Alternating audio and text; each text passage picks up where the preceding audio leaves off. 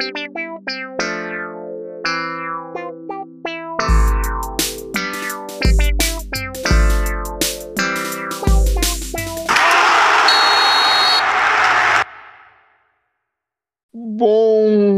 dia, boa tarde, boa noite, queridos ouvintes do Boleirês, a linguagem da bola. No episódio de hoje, vamos falar sobre a estreia da dupla Grenal no Campeonato Brasileiro 2021 e também um pouquinho sobre a decisão da UEFA Champions League, na qual o Chelsea se sagrou campeão. Estamos aqui com a mesa completa. Aqui comigo, arroba o Léo Batata. Qual é a solução para esse elenco do Esporte Clube Internacional? Batata está preocupado. Também preocupado deve estar o arroba Estevam Peralta. E bom dia, boa tarde, boa noite, não tem nada. O Inter perde mais dois pontos fáceis no Brasileirão. É, a bancada colorada não está muito feliz. Mas a Gremistas também, também não está muito, né? Arroba Cartana182. A dupla Grenal começa o brasileiro como terminou no ano passado, decepcionando. É verdade. E eu, arroba Carlos Pacheco 27, que lhes digo, André Balada e Thiago Neves, eu nunca critiquei. Mas vamos começar falando de Inter. O uh, que, que, que, que nossos amigos colorados acharam deste péssimo, vamos dizer assim, jogo de hoje? E o Batata me permite começar. Acho que o Inter fez um belo primeiro tempo, abriu 2 a 0 marcando muito bem, gostei muito da marcação, tá bastante intensidade. Uh, o Maurício, para mim, foi o, foi o melhor do time quando esteve em campo. Depois fez um, um pênalti, aquele pênalti clássico, né? Bola na mão, mão na bola. Aí o, o esporte cresceu. E no final o Inter estava tomando muita bola nas costas, né? Da late, dos laterais, da zaga, o Lucas Ribeiro e o Vitor Cuesta perseguindo os atacantes, né? Então, deixando sempre um rombo no meio da zaga, no meio da zaga. O Inter tomando muita bola nas costas, não, não, não consegui entender. E numa bola dessas, o André, que jogava no Grêmio algum tempo atrás, não fazia gol nem, nem se o goleiro tivesse fora do gol, empatou o jogo naquela, naquela breve polêmica do VAR ali, três minutos e meio, inadmissível o juiz ficar três minutos e meio esperando que o que digam se foi gol ou não foi. Até o, o técnico do esporte reclamou, né, que isso esfria o jogo e esfria, né? Porque o time tá na pressão, esfria o jogo. Patrick, que entrou muito bem, fez uma jogada individual, fez um cruzamento, bola bateu na trave, o juiz já tinha meio que parado o jogo e foi olhar, né? Não sei se a bola saiu ou não saiu. Nem, nem ficou nem um minuto ali para ver se a bola tinha saído ou não. E o Inter tomou um empate, acho que merecido no campo. E é sempre assim, né? O Inter tomando esses gols no final. Ainda dois pontos perdidaços, né? Porque empatar com o esporte dentro de casa não dá. O Inter tinha perdido do esporte naquele jogo lá no ano passado. Mas eu acredito que esse recuo que o Inter teve né, no, no segundo tempo, uh, ele foi natural dos jogadores, né? Não vi em nenhum momento o Ramires fazendo uma menção de que o time pudesse voltar depois de ter feito os 2 a 0 né? Eh, pudesse esperar o esporte, na verdade, né? Depois de ter feito os dois gols, né? Mas uh, concordo com, com o Estevam, com o que ele falou, né? O Inter fez um bom primeiro tempo. Uh, criou algumas chances, não estava tendo muito, muito sucesso na, na, naquele último passe, né? Para pifar um, um, um cara que, que fosse que tivesse melhores condições de fazer o gol, né? Até teve um lance que o, que o Moisés roubou uma bola na, na do, do, do lateral direito deles e, e sobrou para ele e para o Yuri Alberto, né? E ele tentou finalizar. Acredito que aquela bola ali ter, seria uma melhor situação para o Yuri, né?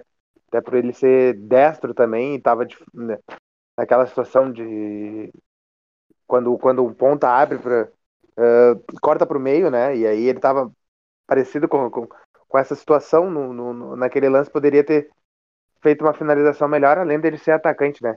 Então, o Inter segue repetindo os mesmos erros, né?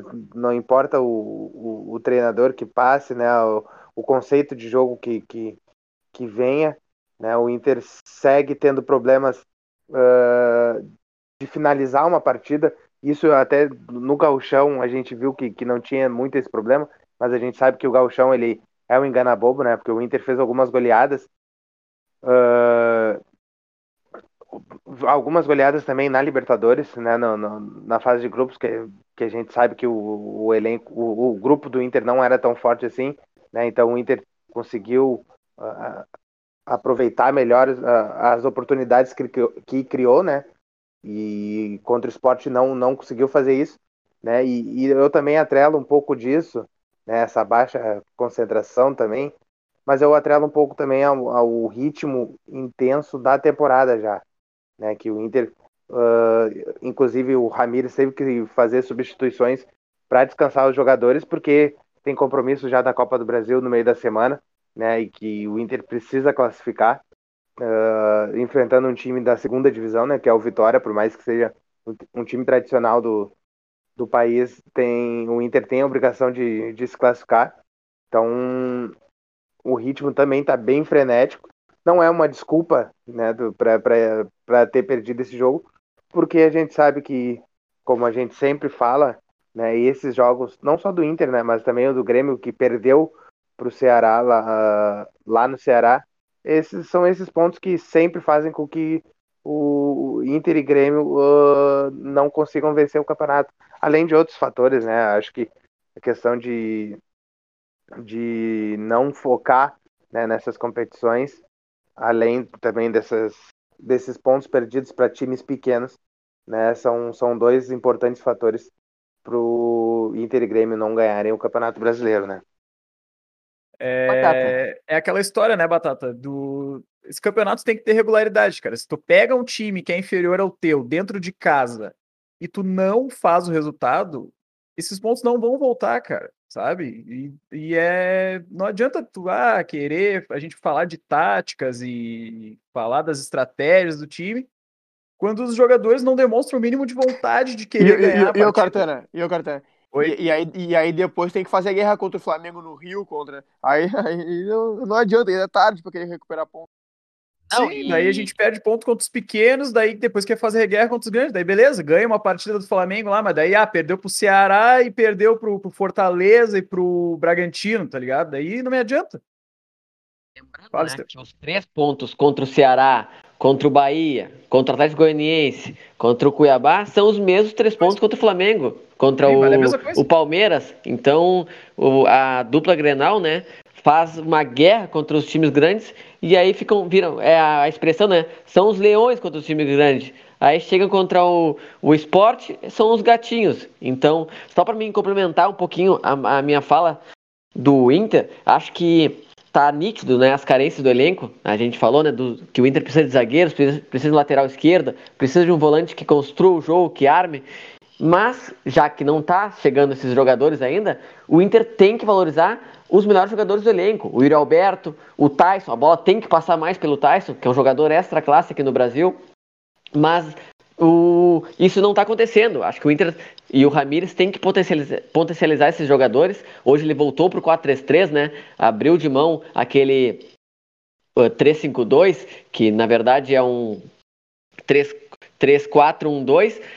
Não, não voltou para esse esquema que deu certo no Grenal, deu certo também no início do jogo. Deu certo no caso, digo, deu certo no primeiro tempo, né? O Inter fez uma, uma bela partida, depois contra o time boliviano, que eu não vou me arriscar a falar o nome, que eu não sei falar esse nome, também deu, deu certo, depois Always ele... Ready. É, e depois ele destruiu, quis jogar no 4-3-3, então acho que o Ramires tem que potencializar esse jogador de alguma forma, seja com, com os três zagueiros, ou no 4-3-3, se ele vai insistir, porque a pressão vai ser grande, né? Eu repito, né? O Inter tem que acreditar no, no projeto que o Alessandro Barcelos fez, no, no Ramires também, mas a pressão vai ser grande da imprensa, dos torcedores, e ele tem que ter tranquilidade para trabalhar. Agora o Inter vai para uma maratona no Nordeste, pega o, o Vitória, depois vai pegar também o Fortaleza, então o Inter tem que uh, se adaptar, não vai ter tempo para treinar, e as vitórias vão ter que vir, né? Para ter a tranquilidade para trabalhar, porque já sabem, ele, ele mesmo já disse, né,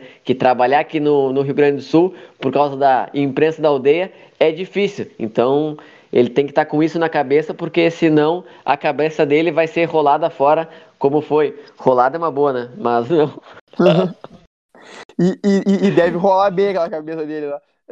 É. Mas, bah, hoje ativamos, ativamos a quinta série aqui, mas acho que esse é meu comentário. E a gente pode falar também um pouquinho do Grêmio, né? Que mas, empatou 2 a 2 Mas, ô, mas, ô, Estevam, não, eu queria só fazer um, fazer um comentário aqui uh, sobre o Inter. Tu trouxe alguns pontos bons sobre a, sobre a parte tática.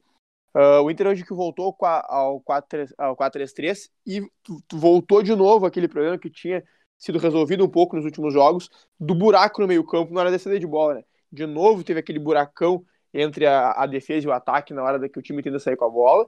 E uma coisa que eu não tô gostando muito é esse posicionamento. Quer dizer, eu tô gostando, né? Mas acho que pro Inter não, não tá muito bom. Que é esse posicionamento do Tyson mais centralizado. Eu acho que ele não tá legal ali não tá funcionando bem. Uh, cara, eu sei que muitos falam que ele vinha jogando mais por dentro lá no Shakhtar, e eu até fui atrás de lances e tal, e vi o seguinte, ele vinha por dentro, mas ele muitas vezes vinha da ponta para o meio, ele recebia na ponta, aí vinha com ela dominada, ou então vinha da ponta para o meio no espaço livre, mas esse negócio dele tá sempre no meio, ele receber já ali no meio, ter que virar jogar, não tá legal, eu acho. Não é, não é a posição dele. Tá muito difícil dele pegar a bola e quando ele pega, tá muito difícil ele conseguir virar e jogar. E aí é, entra naquilo que o Estevão falou, que o Tyson uh, não, não, não, tá não tá tocando muito na bola, não tá tendo muito volume de jogo. Eu acho que tem muito a ver com esse posicionamento que, na minha opinião, não é o ideal para ele. Ele pode estar jogando mais por dentro hoje, não sei como era quando saiu do Inter, mas a questão é, uh, tem que ser da ponta pro meio, eu acho. Partindo dali por dentro, eu acho que não, não é bem a dele. Eu, eu, eu discordo do Estevam também. Uh, eu não acho que a bola esteja passando pouco no pé dele. Eu acho que está passando bastante até. Acho que o Inter procura também começar a criar jogadas com ele e com o Edenilson. Né? E acredito que seja óbvio isso e é bom isso. Acho que não está conseguindo ainda ter uma relação melhor uh, de triangulação e tal com os, os pontas e e com, com o centroavante que, que joga, né? Seja o Yuri Aberto ou o Thiago Galhardo, né? E, e ele jogando pela ponta, eu acho que esse esquema não privilegiaria, não privilegiaria tanto ele, porque os nossos os, os pontas do Inter, eles esperam muito a bola chegar até eles, né? E acho que o Tyson ele tem que ser mais participativo. Não sei se ele jogando aberto ele, ele teria tanta efetividade assim, né? Então, não, não sei. Eu, eu acho que, que é, ainda ali por na dentro. ponta e nem, na, nem no meio, vamos botar ele aonde? É, é, é não, aquela questão, eu... né? Daqui a pouco uh, arruma o esquema para ter o melhor jogador jogar, né, cara? Não adianta tu não potencializar o cara.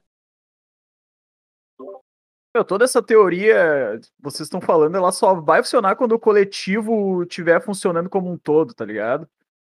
Uh, no momento que o meio de campo não funciona, a bola não chega com qualidade, esse cara ele vai perder a característica dele. Não importa se ele vai estar no meio para criar, não importa se ele vai estar na ponta, buscando mais velocidade, querendo drible, porque a, o esquema todo vai estar sempre prejudicado, sabe? Não, claro, claro, né, meu? Uh, mas isso, isso também é é a troca de posição dele e tal, tudo isso passa por acertar o sistema, né? O Inter é, é, um pouco de acertar o sistema, isso sim, potencializar seus melhores jogadores, né? Então daqui a pouco a amplitude pode ser dada por um lado, por um lateral e tal, para liberar o Tyson para ir da ponta para o meio. Mas, bom, só a gente pode falar mais outra hora, porque tá na hora de a gente falar do Grêmio, que também não ficou para trás em jogar mal hoje, né? O Grêmio que, pelo amor de Deus, no primeiro tempo, absolutamente terrível e um segundo tempo um pouco melhor, mas conseguiu no final ali estragar tudo num lance bizarro. O que, que tu achou, Cartano? Uh, o Grêmio conseguiu me irritar hoje, né?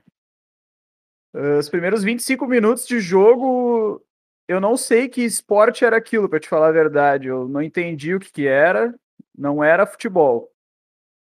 Os dois times brigando com a bola no meio-campo, não saía nada, ninguém se acertava. O Grêmio até teve uma chance com o Ricardinho no começo, que, na jogada do Léo Chu pela esquerda, ele cruzou rasteiro e o Ricardinho tocou por cima, mas foi isso.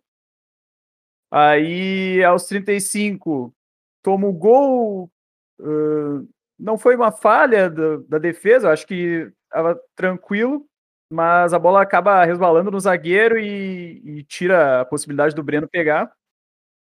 E logo em seguida já já toma o segundo gol, né? Então o Grêmio teve um apagão ali depois dos 35 minutos, toma dois gols. E no final do primeiro tempo ainda desconta com uma bela jogada do Wanderson, que vou tirar um tempinho para falar sobre ele, né? Porque bom jogador para apoiar, uh, novo, tem, tem, tem físico, tem drible, tem chute, só que hoje, felizmente, falhou para mim nos dois lances de gols do, do Ceará. Ele toma um drible ali pro, para o atacante, onde ele não precisa chegar correndo naquela bola, ele tem um outro zagueiro que está perto, ele pode fechar o chute primeiro para depois uh, buscar o bote, né? Sendo que o Juan estava perto também, ele ia chegar, o Juan é rápido, ele ia com certeza chegar para fazer uma cobertura. Aí ele toma o drible, o cara já sai na cara do gol e faz o gol. E no segundo, no terceiro gol, né, que o Pacheco falou do lance bizarro, uh, esse lance só acontece porque ele não, ele não sai com a linha e ele dá condição para o primeiro cara chutar a bola. Daí o cara chuta na trave, daí a bola sobra, daí tem todo questão do Breno não continua no lance, começa a reclamar que o juiz uh, para de olhar para a bola, né? Isso aí é inadmissível, o jogador parar de olhar para a bola enquanto o juiz não apita, né? Aí o Grêmio toma o terceiro gol. E antes o Ricardinho ainda empata o jogo, né? Uh, Ricardinho para mim foi um, um dos destaques do jogo, para mim foi o melhor jogador do Grêmio, tanto conseguindo manter a bola um pouco na frente para o time chegar, e também o Léo Chu.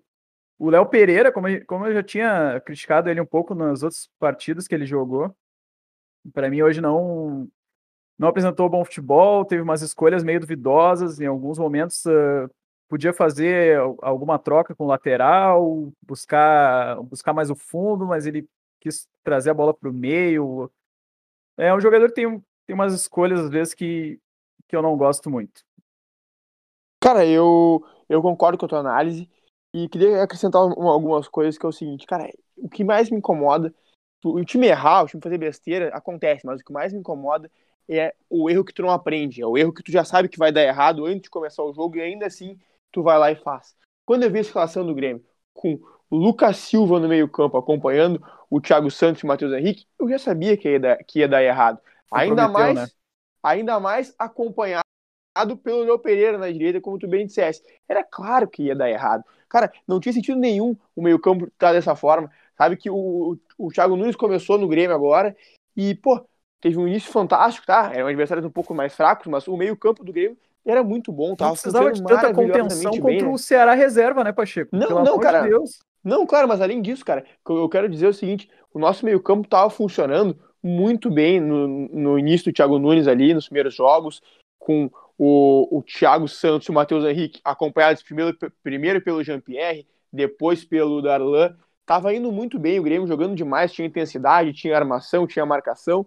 Aí nos Grenais, ele já inventa de colocar o Michael nos dois jogos e nos prejudica bastante. O Grêmio Hoje eu acho muito... que me serviu o Michael, vou te falar a verdade. Não, não eu acho que a tá... bola ia conseguir chegar um pouquinho com mais de qualidade ali, principalmente no Léo Chu, que estava bem no jogo. E não, só cara, que o Lucas Silva não conseguia fazer a transição, cara. Não, não, não, cara. Que, que o Michael, ainda, ainda velho, é melhor que o Lucas Silva, eu sei. Mas o que eu digo é o seguinte: ele já nos prejudicou muito nos dois granais por começar com o Michael. O Grêmio já esteve bem abaixo do que poderia. E aí, hoje, pô, eu pensei, pô, ele aprendeu, né? Não vai botar o Michael de novo.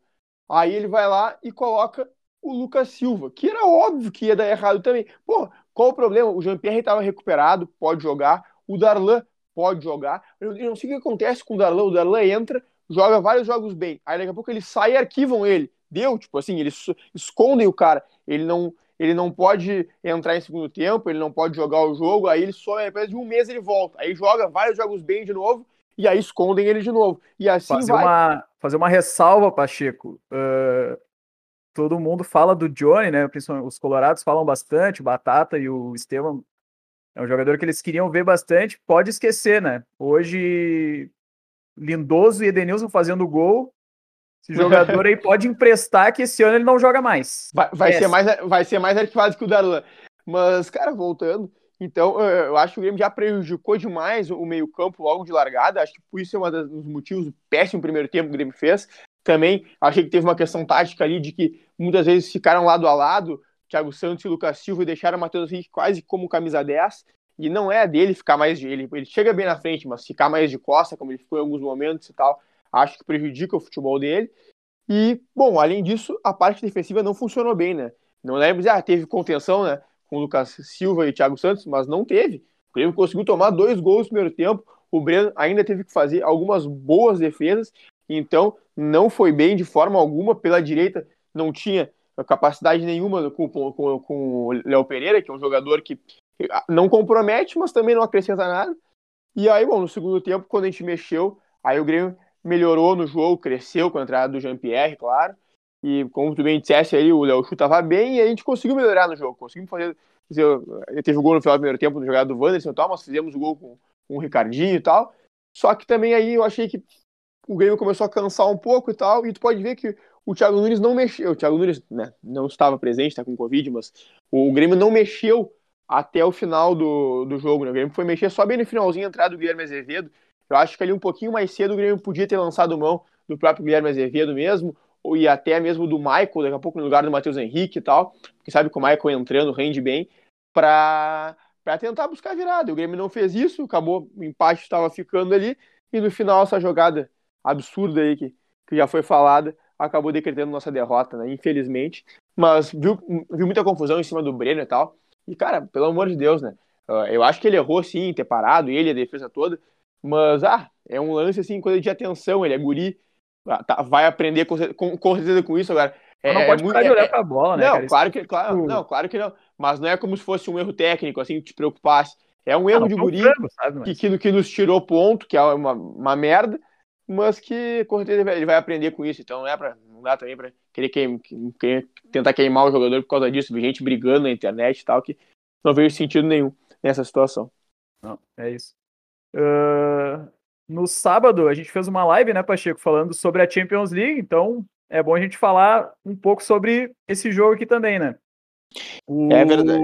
A gente, na própria live, a gente comentou que a, a gente estava torcendo para o Manchester City, e que a, nossa, que a escalação do Guardiola não nos agradou, e, e eu acho que um dos pontos chaves para a vitória do Chelsea foi a escalação ali, principalmente do Sterling, que não contribuiu tanto para o jogo.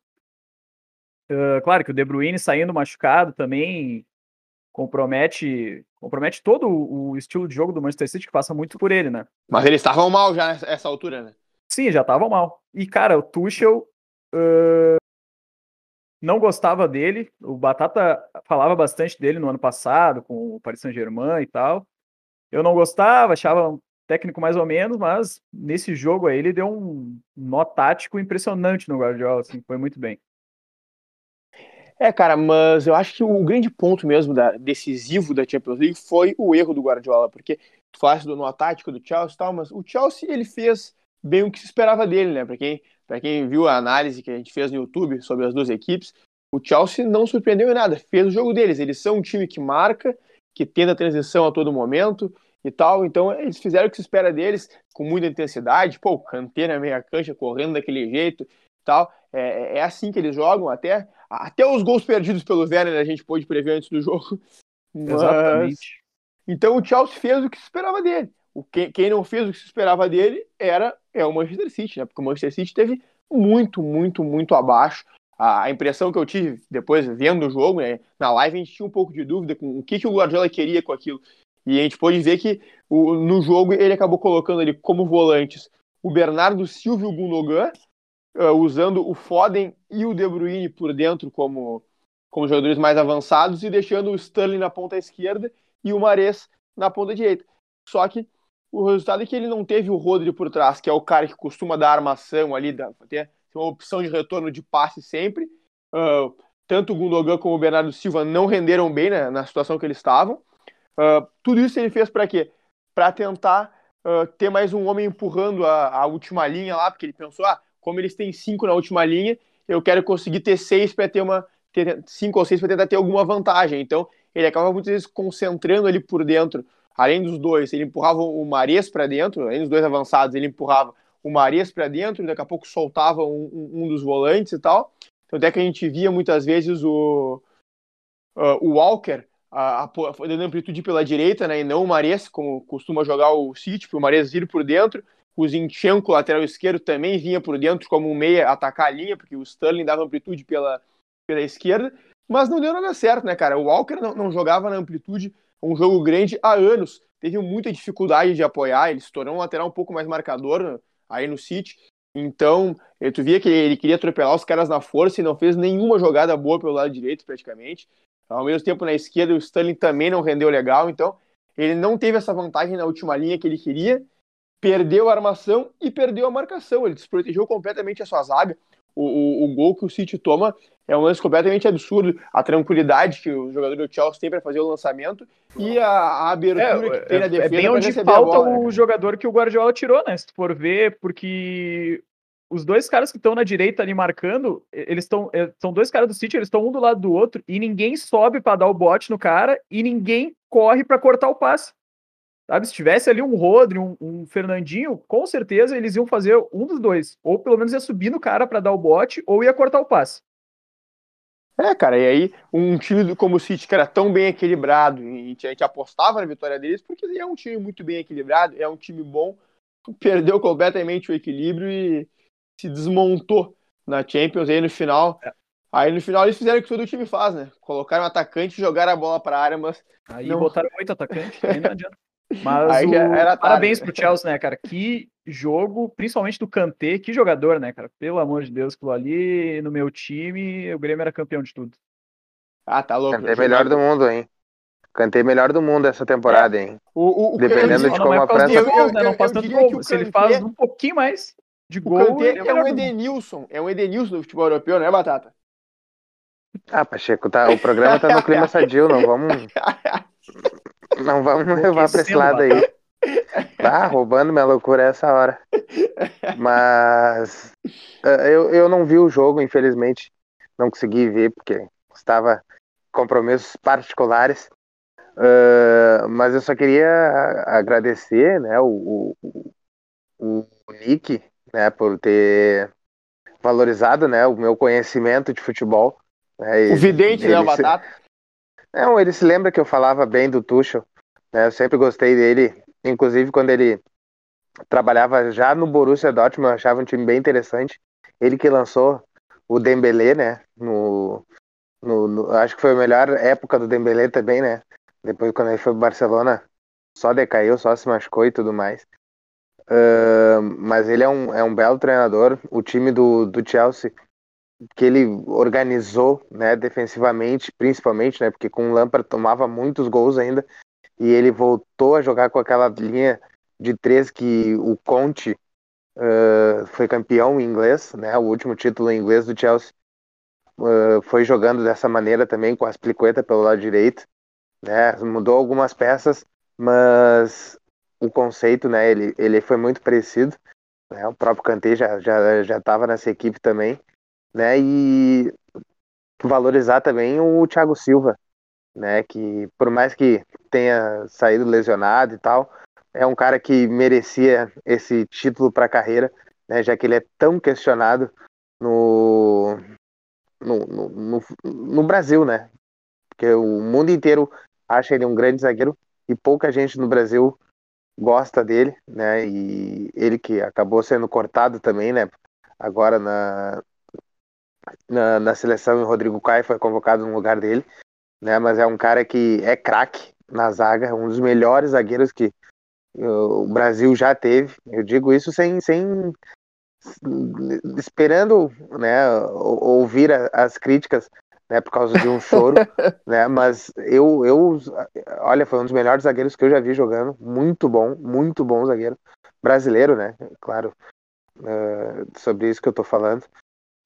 E falar que ele é um dos melhores, só que dá pra ele abraçadeira e querer que ele faça um papel que ele não tem tanto de, de um protagonismo esse- ali em cima de ser capitão e tal da seleção, acho que não precisa, tá ligado? Mas isso é um outro, é, é- é um outro assunto, né?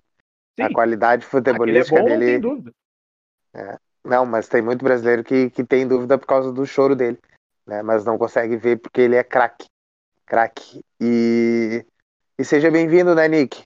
Tu que tava torcendo pro Manchester City, já zicou. né? Essa é a zica do Boleirês, né? Ano passado, pra quem se lembra, os nossos palpites da Champions League foram todos errados, praticamente. Não, né? não, não, não. Peraí, peraí. O, o meu aproveitamento foi maravilhoso. É, não, não vem, Fala por ti. Fala por ti. Eu vou, eu vou buscar os dados lá, cara. Por, Por isso que eu falei do, do grande grupo, né? Tu tá, tu tá individualizando, Mas né? eu, tava- eu não, não era. Eu tava torcendo pro Manchester City porque eu gostei de como eles jogaram a Champions toda e tava gostando do estilo de jogo. E achei que era um time bem equilibrado e pra mim era favorito, sabe? Mas é aquele negócio, final em um jogo só, é, não tem. a- a- é, iguala um pouco, né, as questões ali. E, Só cara, uma o última Chelsea coisa. é um grande time também, né? Não tem muito que. e É é óbvio que ia ser um jogo parelho, não- nunca falei que ah, vai ser. Tanto que o palpite era 2x1 pro City, né? O, o Nick, não adianta tu te defender, já A caiu gente na é zica. vidraça, esquece, meu. Nós, nós- somos É, vidraça aqui, meu. Errou, vai já- tomar paulada e deu. É isso aí. Mas eu, eu, eu me lembrei de uma coisa só que, que aconteceu ano passado, quando o Chelsea foi eliminado pela, na, nas oitavas pelo Bayern.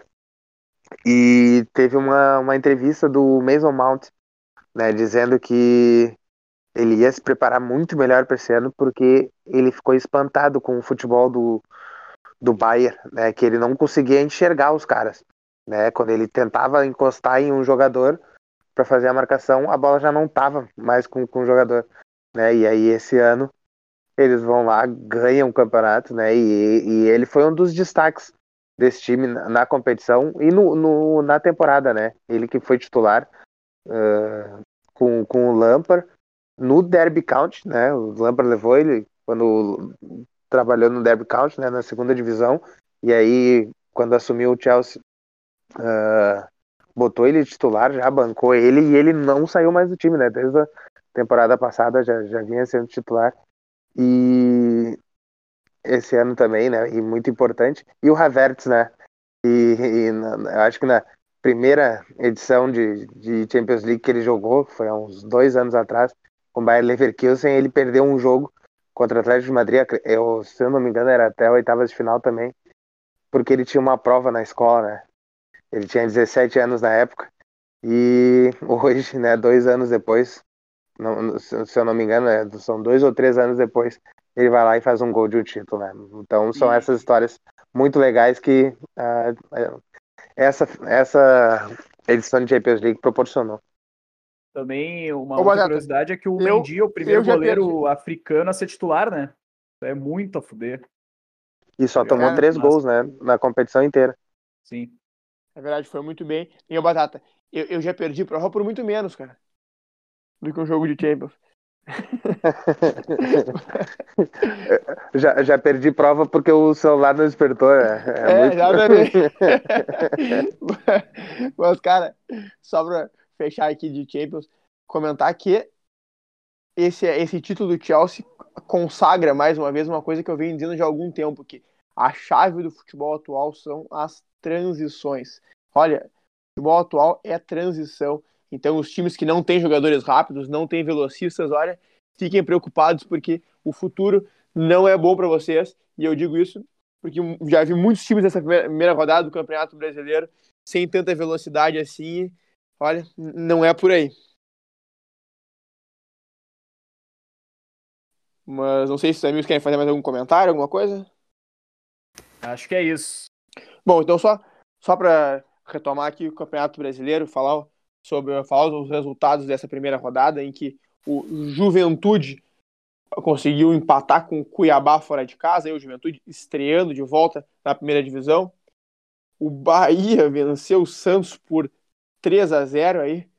Dois gols do Tassiano, Fernando Diniz no, no Santos tomando essa goleadinha, que maravilha. São Paulo e Fluminense empataram em 0 a 0 em São Paulo. O Galo do Cuca, é a equipe que a, gente, que a gente sabe que o futuro não vai ser tudo isso, embora gaste muito. Perdeu em casa para o Fortaleza por 2 a 1 O Flamengo venceu o Palmeiras por 1 a 0 nesse grande jogo no Rio. O Atlético Goianiense venceu o Corinthians em São Paulo. O Bragantino fez 3 a 0 na Chapecoense. E o Atlético Paranaense venceu o América Mineiro de Lisca Doido no Paraná. Então, Ô Pacheco, o que é? ah, a gente só precisa comentar sobre o primeiro jogo que tu falou, né? Cuiabá e Juventude, que o técnico Alberto Valentim já foi demitido na primeira rodada. acho que é o recorde, é um recorde uh, mundial né, de demissão de treinador.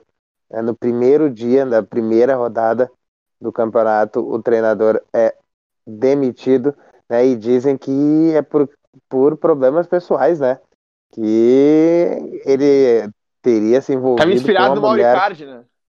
É, é, exatamente, que ele teria se envolvido com a mulher do presidente, né? E foi demitido invicto. Ele que não perdeu nenhuma partida uh, com o Cuiabá, né? Eu É, preciso ele- deixar um destaque final aqui, mandar um obrigado pelo Ele, ele, ele tá invicto, mas o presidente não. Uh, mandar um obrigado pro Tassiano aí, meu ídolo. Por mim, pode voltar pro Grêmio, que deu um up no meu time no Cartola. Valeu, Tassiano. Tamo junto. Tá, tá. que O, o, o bom, Cartão, é que o programa fica gravado, a gente pode usar depois os áudios, se for o caso. Mas. Botar só o obrigado Tassiano, né? Nem, nem tira do contexto do Cartola e tal. Dá pra gente Não, usar e esse, outra- esse áudio aí. Eu tenho certeza que o Renato pontuou bem nessa rodada no Cartola, né? Porque certamente o Renato escalou o Tassiano no time dele. Isso aí eu. O Thiago Neves e o André também, né? Óbvio. Deu? Deu, o Renato lavou a égua essa rodada. Mitou, mitou. Mas é isso aí. Inclusive, quem, quem tá participando da nossa liga do Cartola, ah, fica ligado aí. Então, o pessoal tá concorrendo a prêmios. Aí vamos ver quem é que vai perder para mim o primeiro lugar ao final do título, né? Então, por hoje é só. Siga arroba o Boleirês nas redes sociais.